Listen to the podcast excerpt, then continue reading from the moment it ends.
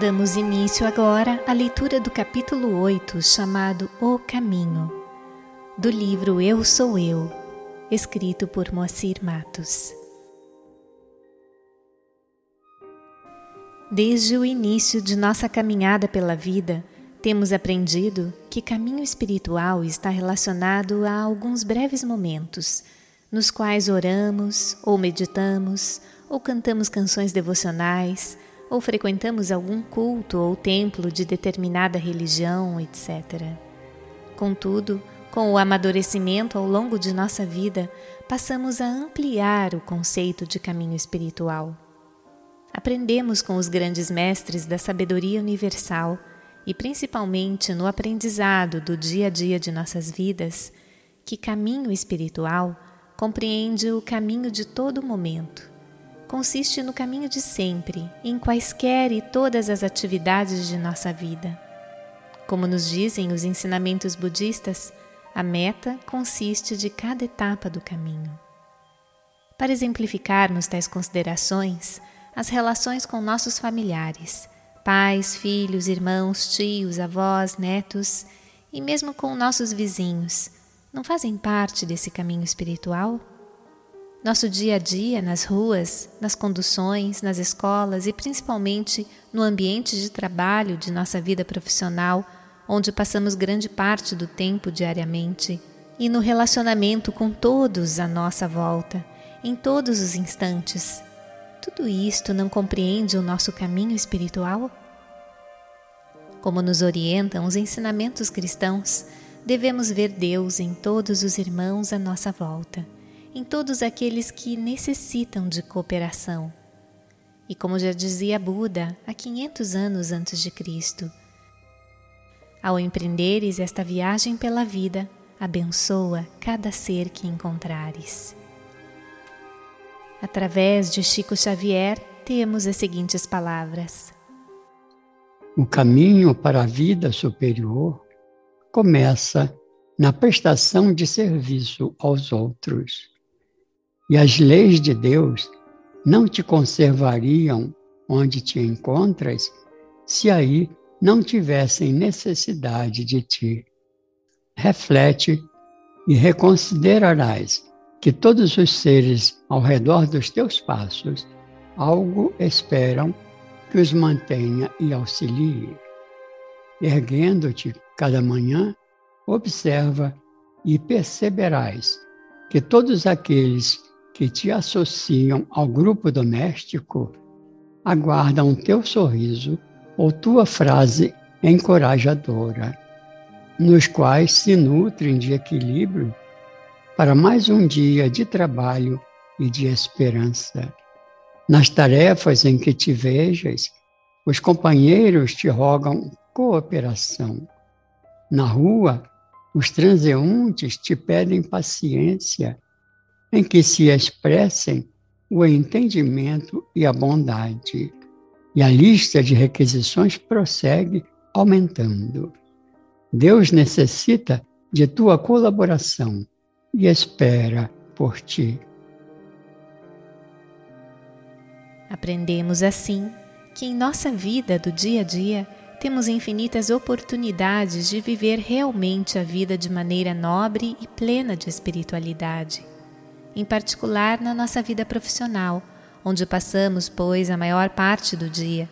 Temos todas as oportunidades de realizar o melhor possível em termos de caminhada espiritual, com pontualidade, determinação, responsabilidade profissional, honestidade, procurando realizar as tarefas visando a excelência, em harmonia com todos os companheiros de jornada, sem vaidade, sem orgulho sem parecermos melhores ou mais importantes do que os colegas, com espírito de colaboração e humildade, com cordialidade, sem egoísmo, reconhecendo que Deus, por trás, é o único autor das obras e não o ego, a personalidade.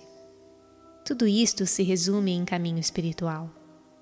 Se considerarmos e utilizarmos tais ocasiões como oportunidades de crescimento e de realização espiritual, estaremos aproveitando do melhor modo o tempo.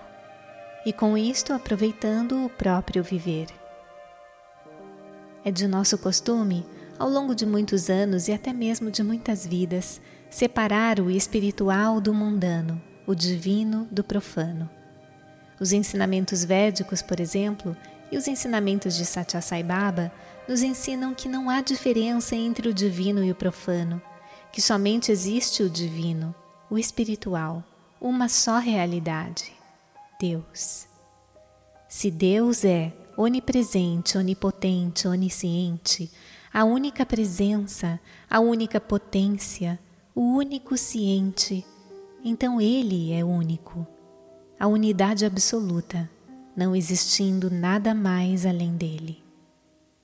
As demais considerações, definições, visões, formas, crenças, etc., fora do aspecto divino espiritual, constituem criações, fantasias, ilusões de nossa mente ainda voltada, por enquanto, para o inferior, para o feio, para a infelicidade, doença, mal, pecado, enfim, para o que é chamado de profano.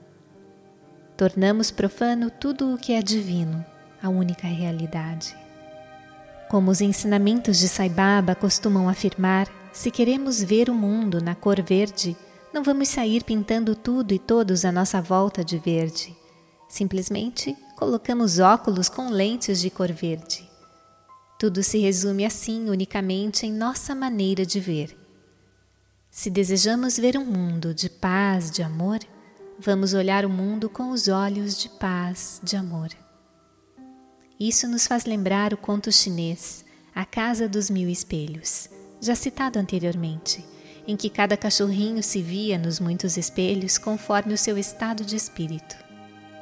E conforme com qual cachorrinho levamos nossa vida? Bravo, desequilibrado, vendo maldade à sua volta? Ou o cachorrinho tranquilo, alegre, bondoso, em harmonia consigo mesmo e com todos? Sai Baba diz: O verdadeiro lugar de moradia de Deus é o coração do homem.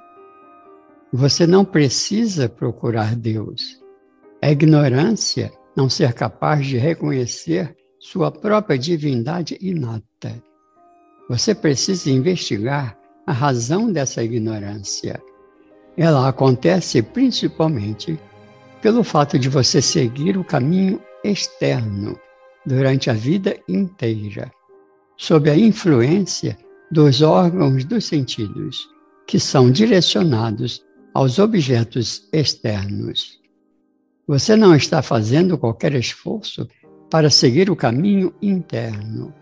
Assim, você está se ocupando plenamente das atividades externas e negligenciando totalmente o caminho interno. Você vê tudo sob um ponto de vista do mundo e não reconhece a divindade que permeia tudo. Você precisa fazer esforço para mudar sua visão de externa para interna e perceber essa divindade. E conforme o Antigo Testamento, em Gênesis 17, versículo 1, Eu sou o Deus Todo-Poderoso. Anda em minha presença e ser perfeito. E ainda em Saibaba,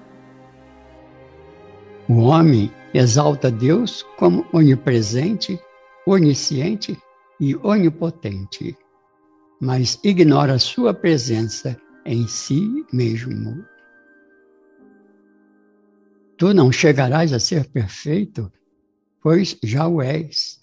A natureza é como a tela que oculta a realidade que está mais além. Cada pensamento bom que evocas ou coloques em prática simplesmente vai rasgando o véu e a pureza de Deus infinito que está por trás manifesta-se mais e mais.